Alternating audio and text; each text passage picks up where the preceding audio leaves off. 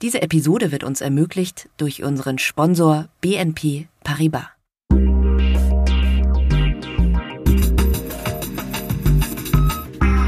Agenda Spezial. Der Politik-Podcast, der in die Tiefe geht. Herausgegeben vom Verlag Der Tagesspiegel. Über die Kunst des Netzwerkens gibt es viele Karriereratgeber.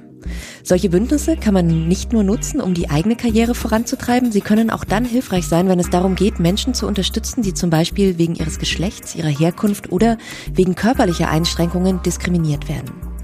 Allyship nennt man diese Art von Bündnissen und sie stehen im Mittelpunkt der 10. Diversity-Fachkonferenz, die der Tagesspiegel gemeinsam mit der Charta der Vielfalt veranstaltet. Ich bin Franziska Walser und bei mir im Podcast ist heute Lutz Diedrichs. Er ist Deutschlandchef der französischen Großbank BNP Paribas und, darüber werden wir gleich sprechen, ein potenzieller Ally. Schön, dass Sie dabei sind. Guten Tag, Frau Walser. Freue mich. Herr Diedrichs, Ihr Unternehmen hat ja schon 2017 die Charta der Vielfalt unterzeichnet und dieses Jahr sind Sie noch einen Schritt weiter gegangen. Sie sind jetzt Mitglied in der Charta der Vielfalt und die BNP Paribas ist sogar im Vorstand vertreten. Was war denn die Motivation, diesen Schritt weiterzugehen? Also zunächst mal sind wir natürlich als, als, als internationales Unternehmen, wir, sind, wir haben fast 200.000 Mitarbeitende in 70 Ländern, sind wir in der Gruppe schon mal per se sehr divers. Ja. Äh, wir haben in Deutschland 54 äh, Nationen unter den Mitarbeitenden und von daher ist es für uns natürlich ein, ganz wichtiger Punkt, dass wir uns dem Vielfaltsthema stellen und äh, es ist für uns elementar, dass wir an dem Thema arbeiten und äh, für uns war es einfach wichtig, das Thema Diversity and Inclusion mit der Eva Voss als Leiterin äh, direkt, direkt im Management zu verankern und damit dem Ganzen auch ein Gesicht zu geben und dem Thema einfach Raum zu geben, um sich entfalten zu können. Im Zentrum der Diversity-Konferenz steht ja dieses Jahr, ich habe es gerade schon erwähnt, das Thema Allies oder Allyship, kann man beide Begriffe benutzen. Wie hängt das denn zusammen, Vielfalt und Allyship? Ja, ich denke, dass es sehr wichtig ist, dass, dass die Communities, die, die sich um das Thema Diversity kümmern, nicht nur aus Betroffenen bestehen, sondern, sondern auch aus denjenigen bestehen, die Führungsrollen übernehmen, die Führungsrollen haben und die die, die, die, Entwicklung des Unternehmens weiter gestalten. Von daher denke ich, ist es, ist es extrem wichtig, dass auch Manager das Allyship übernehmen und eine Sensibilität in der Organisation für dieses Thema schaffen. Wie würden Sie denn den Begriff für sich definieren? Ich glaube, die Grundvoraussetzung für Allyship ist natürlich eine Neugier für dieses Thema und auch eine innere Haltung zu diesem Thema. Also dass man einfach positiv diesem Thema gegenübersteht. Aber das Allerwichtigste finde ich bei dem Thema ist einfach Empathie. Weil am Ende ist Diversity und Inclusion nichts anderes als Empathie für andere Menschen, zu versuchen, deren Situation zu verstehen und deren Weg auch zu sehen. Mich hat das sehr beeindruckt, dass eine, eine, eine renommierte Institution wie die, wie die University of Oxford, die ja nun wirklich im, im universitären Bereich eine, eine Top-Universität weltweit ist, nicht einfach hergeht und die Besten nimmt, sondern sich auch anschaut, welchen Weg mussten diejenigen, die da hinkommen, gehen, um in Oxford äh, sich zu bewerben und angenommen zu werden. Das heißt, die Länge des Weges spielt, spielt die größere Rolle als die, als die puren Noten und die pure Leistung. Und das finde ich einen, einen sehr schönen Gedanken, weil Menschen natürlich sehr viele Hindernisse auf diesem Weg überwinden mussten und äh, die natürlich eine, eine hohe Resilienz auch haben, ein Unternehmen mit nach vorne zu, zu gestalten. Ja? Das heißt, man würde dann zum Beispiel Recruiting auch ganz anders angehen. Also nicht nach reinen Qualifikationen, sondern eben auch gucken, wo kommt der oder diejenige her? Welchen Weg ist er gegangen? Absolut, absolut. Jetzt ist Banking in Deutschland, das muss man noch vielleicht, noch vielleicht dazu sagen, äh, Deutschland hinkt beim Thema Diversity hinterher, auch im europäischen Kontext. Jetzt haben wir natürlich immer den direkten Vergleich zu Frankreich. Frankreich ist beim Gender Diversity Thema viel, viel weiter als Deutschland. Und Banking ist in Deutschland nochmal jetzt eine Disziplin, die nicht besonders heterogen ist. Das heißt, für uns ist es sehr wichtig, darauf zu achten, dass wir verschiedene Profile, Menschen mit unterschiedlichen Fähigkeiten, mit unterschiedlichen äh, Erfahrungen auch in das, in die Bank integrieren, in das Unternehmen integrieren und deren, und uns deren Erfahrung einfach auch zu, zu Nutze machen, ja. Jetzt ist ja der Begriff Allyship oder Ally ist ja relativ neu. Und ich habe bei der Vorbereitung eine Definition von der Uni Köln gefunden, die ist ganz interessant. Da heißt es, Allyship ist eine aktive, konsequente und anstrengende Praxis des Verlernens und Neubewertens, bei der eine Person in einer privilegierten und machtvollen Position versucht, in Solidarität mit einer Randgruppe zu handeln. Und was ich spannend finde in dem Zusammenhang ist das Wort anstrengend. Würden Sie das unterschreiben? Also Allyship, ist das nicht immer gemütlich? Das ist natürlich nicht immer gemütlich. Sie werden konfrontiert oder diejenigen, die Allyship betreiben, werden natürlich konfrontiert mit Situationen, die sie vorher vielleicht nicht kannten. Schauen Sie, in meiner Peer Group, da gibt es sehr oft die Haltung, ich bin ein liberaler Mensch, ich habe ja mit den ganzen Themen überhaupt kein Problem. Aber wenn es dann darum geht, konkret zu überprüfen und, und empathisch und sensibel sich zu überlegen, welchen Background Menschen haben, dann reicht es nicht einfach eine liberale Haltung zu haben, sondern es ist vielmehr notwendig, dass sich Führungskräfte, insbesondere privilegierte Führungskräfte, ich bin ein weißer Mann, ich gehöre zur Boomer-Generation, dass gerade die mal schauen, wo sind eigentlich Hürden und Barrieren im Unternehmen für Menschen, die anders sind, in Anführungsstrichen, äh, Karriere machen zu können und, und das Unternehmen mitgestalten zu können. Das ist kein gemütliches Zurücklehnen, das hat viel mit Konflikten zu tun. Ich bin ein großer Fan davon, dass Organisationen äh, nicht dazu da sind, Konflikte zu vermeiden, sondern Konflikte zu managen. Und das ist auch Aufgabe einer Führungskraft und von Führungskräften, äh, Konflikte zu managen und sie in der Diskussion zu lösen, aber sie nicht einfach beiseite zu schieben und, und zu sagen, wir sind alle so wahnsinnig liberal, das gibt's bei uns nicht. Ja? Können Sie uns mal mitnehmen, so auf, auf Ihre Reise, wie Sie zum Ally geworden sind? Also so wie ich das verstanden habe, fängt es ja erstmal damit an, sich selbstbewusst zu sein, ja, ich bin privilegiert. Das ist der erste Schritt eigentlich, oder? Ja, zunächst mal haben wir, haben wir Strukturen geschaffen. Ich habe das vorhin gesagt, wir haben die, die Stelle des Head of Diversity and Inclusion kreiert und damit haben wir dem Thema natürlich eine völlig andere Visibilität gegeben. Dann haben wir mit dem, mit dem gesamten Management ähm, Diversity Workshops gemacht, ja, also mit dem gesamten Executive Committee. Ähm, das war auch nicht irgendwie, dass das jeder freiwillig macht. Wir haben gesagt, okay, das ist ein verpflichtendes Seminar für jede, für jede Führungskraft bei uns und für jeden Executive bei uns und haben damit natürlich eine Sensibilität und eine Visibilität für dieses Thema kreiert. Und nach diesem Workshop war es ganz interessant, dass ganz viele gesagt haben, ich würde das gerne machen, ich würde gerne Allyship übernehmen.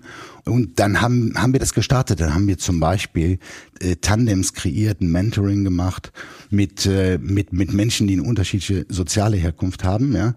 Ähm, ich bin auch ein großer Fan von einem, von einem Reverse Mentoring, wo sie beispielsweise Paare zusammennehmen, eher Seniore und eher Juniore, wo die Junioren, die Digital Natives, die Senioren oder Seniorinnen beim Thema äh, digitale Kompetenz schulen. Also das Thema Diversity zu verknüpfen mit inhaltlichen Themen, wo die vermeintlich Privilegierten von denjenigen lernen, die vermeintlich weniger privilegiert sind, das halte ich für ein, für ein ganz zentrales Thema. Und Sie würden aber niemanden zwingen, eine Ally zu werden. Kann man ja eigentlich nicht. Das macht doch keinen Sinn. Also wenn, wenn jemand nicht die innere Überzeugung hat dazu, dann macht das überhaupt keinen Sinn, jemanden in so eine Rolle reinzuzwängen. Äh, das würde auch dem Unternehmen und unserem, unserem Mindset schaden, wenn wir anfangen würden, Menschen da reinzudrücken, die die innere Überzeugung nicht haben.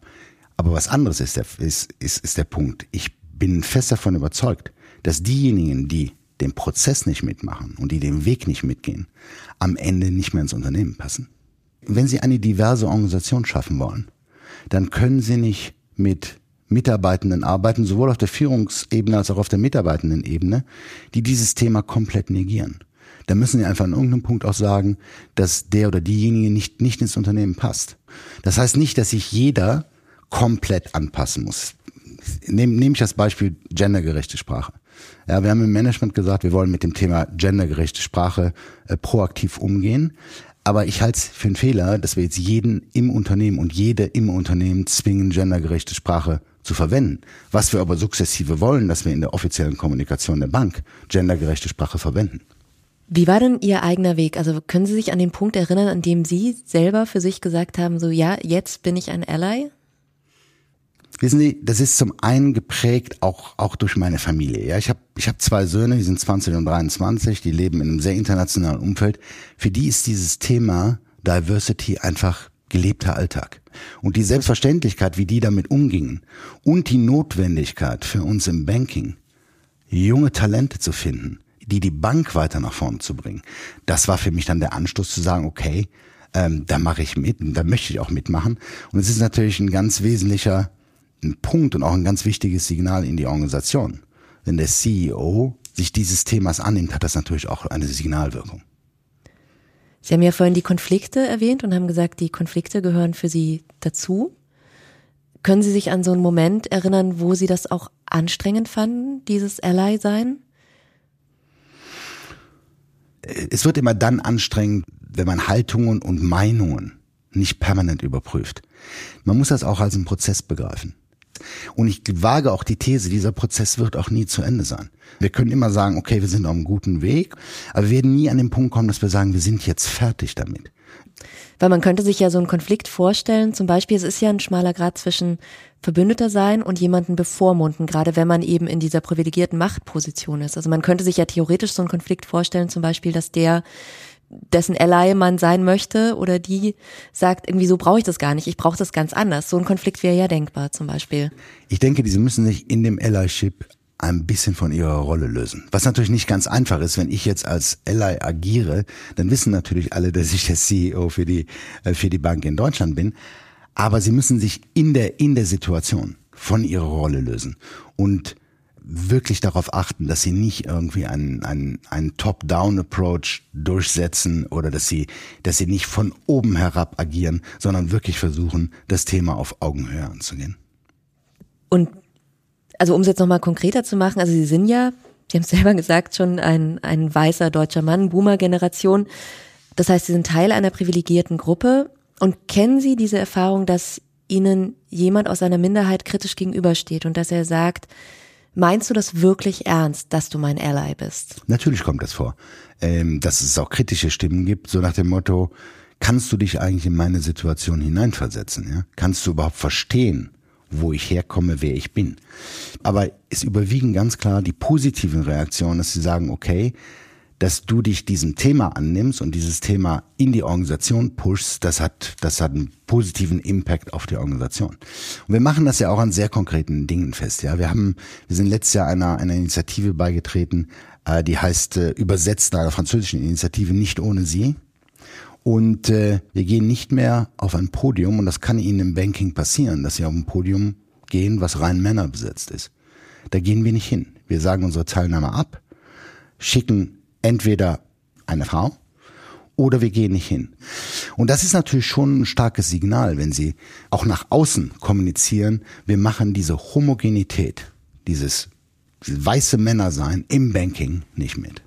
Ja, das ist ein sehr schönes Beispiel für Verbündeter sein, ne? weil es ja im Zweifelsfall dann auch heißt, ich gehe nicht aufs Podium, ich trete zurück und trete meinen Platz ab ja, für jemand, absolut. der diesen Platz nicht hat in der Öffentlichkeit. Absolut, ja? absolut.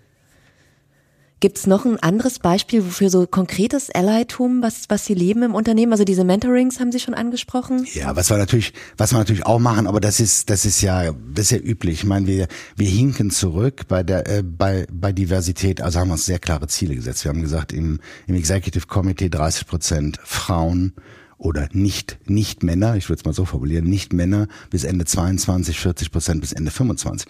Jetzt kann man immer sagen, mein Gott, das ist eine Selbstverständlichkeit in, in dem heutigen Umfeld.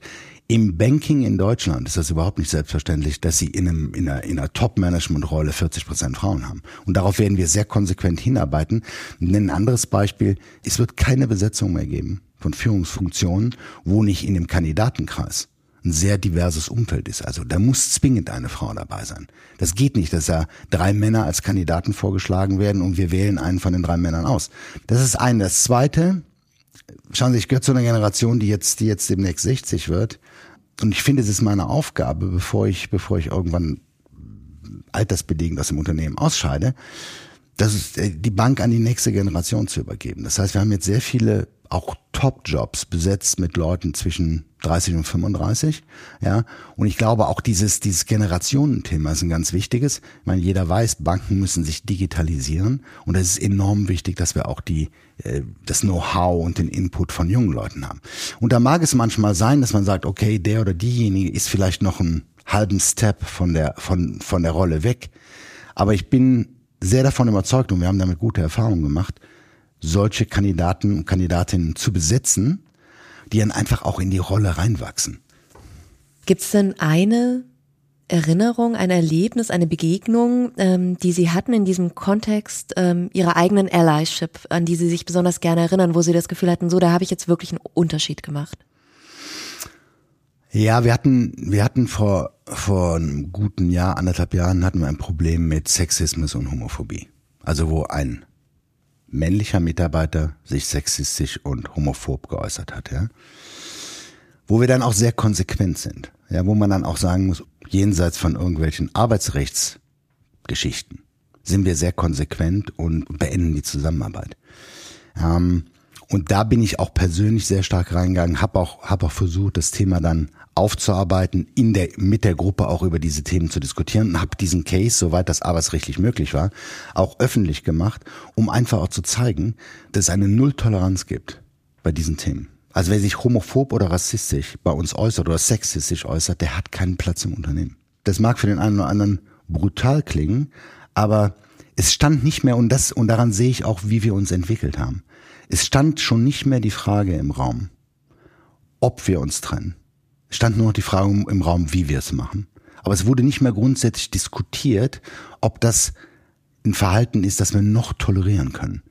Und äh, daran sehe ich einfach, dass wir alle uns als Organisation weiterentwickeln und dass es auch keine großen Diskussionen zu dem Thema gab, dass man an dem Punkt auch sagen muss, hier ist Schluss. Das akzeptieren und tolerieren wir nicht wo man vielleicht vor zehn Jahren noch gesagt hätte, stell dich nicht so an, war ein Witz oder so. Ja, oder vor zehn Jahren noch, noch, noch gesagt hätte, vielleicht hätte man vor zehn Jahren noch gesagt, das, äh, stell dich nicht so an, das ist ein Witz. Ja, oder vor fünf Jahren hätte man gesagt, ja, hör mal zu, das kannst du aber nicht so, äh, das geht aber so nicht und hätte es bei einer Ermahnung belassen. Ich glaube, dass das Signal an die Mannschaft, dass das Management solche Dinge nicht toleriert, extrem wichtig ist. Das hat natürlich auch, wenn sie diese Sachen, wenn sie diese Situationen publik machen, dann führt das natürlich zu einer völlig anderen Speak-up-Kultur. Ist ja, ich meine, es ist ja naiv zu glauben, dass in einer Organisation von 6000 Mitarbeitenden diese Fälle nicht vorkämen. Ja? Also hat das dazu geführt, dass diejenigen, die solche Situationen entweder beobachten als, als Dritte oder die Betroffene sind, einfach diese Dinge hochbringen. Und da bin ich sehr davon überzeugt, dass vor fünf bis zehn Jahren diese Themen die wären bei den Betroffenen und bei den Tätern in Anführungsstrichen geblieben. Man hätte das versucht intern zu lösen, aber die wären nicht hochgebracht worden. Management wäre nicht informiert worden. Und diese gewachsene Speak-up-Kultur, die finde ich eigentlich sehr schön, weil es den Mitarbeitenden Sicherheit gibt, dass wir uns mit dem Thema ernsthaft beschäftigen. Wenn uns jetzt jemand zuhört und sagt, es klingt total super, ich will selber so ein Ally sein in meinem Unternehmen. Also das kann man ja auch auf einer ganz individuellen Ebene machen. Man kann das natürlich auch sehr strukturiert angehen, so wie Sie das mhm. machen bei BNP Paribas. Aber wenn jemand das einfach für sich umarmen will, dieses Thema, was würden Sie ihm dann für einen Tipp geben? Wo fängt man an? Zunächst mal würde ich, würde ich hinterfragen, ähm, was ist seine oder ihre Motivation, das zu tun? Und ist das wirklich ein Thema, was demjenigen am Herzen liegt. Also wo jemand, wo jemand eine innere Haltung zu hat und eine innere Überzeugung hat. Weil ohne das finde ich es ehrlich gesagt eher schädlich, wenn jemand Ally wird. Das zweite ist, dass ich mir anschauen würde, ist der oder diejenige in der Lage, empathisch mit solchen Situationen umzugehen und das richtige Maß in dem Diskussionsprozess zu finden. Und ansonsten würde ich jeden ermutigen, das zu machen, weil es ist ja auch Teil der Entwicklung des Allies. Es geht ja nicht nur darum, dass wir Situationen lösen, dass wir den, denjenigen, für die die Allyship da ist, den Betroffenen helfen, sondern es ist ja auch ein Entwicklungsprozess für diejenigen, die das Allyship machen. Ja, und das ist sehr schön. Manchmal frage ich mich, ist nicht die Entwicklung bei den Allies am Ende stärker als, als bei den Betroffenen? Natürlich ist das so, weil eine völlig andere Sensibilität für dieses Thema entsteht. Und das ist sukzessive in einer Organisation durchsetzen. Das, das ist, wissen Sie, Sie schalten nicht den Lichtschalter an und aus und dann ist der Prozess äh, angehalten oder er geht weiter. Das ist ganz wichtig, dass wir das kontinuierlich machen und auch immer wieder klar machen, dass es nicht nur ein Business Case ist, der es natürlich ist. Ja, wenn wir Vielfalt haben, glauben wir, und da gibt es auch viele, viele Studien zu, wir sind fest davon überzeugt, dass das Unternehmen erfolgreicher macht. Aber es ist ja auch ein Human Case. Ich meine, Sie müssen ja auch ein Umfeld schaffen für Mitarbeitende, wo sie gerne arbeiten. Aber nicht nur, weil sie dann leistungsfähiger sind. Ich mag das nicht, wenn das immer auf den reinen Business Case reduziert wird, der, der er natürlich auch ist, sondern das ist ja auch ein Umfeld, wo Mitarbeitende gerne arbeiten. Und jetzt schauen Sie mal, es ist nicht mehr besonders attraktiv für junge Leute ins Banking zu gehen. Ja? Ähm, das war vor 10, 15 Jahren komplett anders. Wir haben ein demografisches Thema. Das heißt, wir müssen wirklich um die jungen Talente kämpfen, ja. Und da gehören diese Dinge, auch eine klare Haltung zu Diversity and Inclusion dazu. By the way, ich halte das Thema Diversity Inclusion untrennbar verbunden mit dem Thema Sustainability. Wenn, wenn ich heute Einstellungsgespräche führe mit jungen Leuten, dann sagen die, dann wollen die wissen, was ist eure Haltung zum Thema Sustainability? Was macht ihr? Wie steht's bei euch mit Diversity and Inclusion? Was macht ihr beim Thema Remote Working oder New Ways of Working? Wenn Sie diese Fragen nicht zufriedenstellend beantworten, dann kommen Sie nicht zu dem Punkt, dass Sie über Gehalt oder Compensation oder ähnliche Dinge diskutieren. Die Leute kommen einfach nicht, wenn sie diese Fragen nicht zufriedenstellend beantworten. Das heißt, die gesamte Organisation muss sich verändern, damit wir Talente gewinnen und, und junge Leute auch, auch im Unternehmen in der Bank halten können. Wie auch Sie ein Ally werden können und Allyship als Kultur in Ihrem Unternehmen verankern, das erfahren Sie auf der Diversity-Konferenz des Tagesspiegels. Weitere Infos unter diversity-konferenz.de. Vielen Dank, Lutz Dietrichs, dass Sie dabei waren. Sehr gerne. Vielen Dank für die Einladung. Und danke Ihnen fürs Zuhören. Mein Name ist Franziska Walser.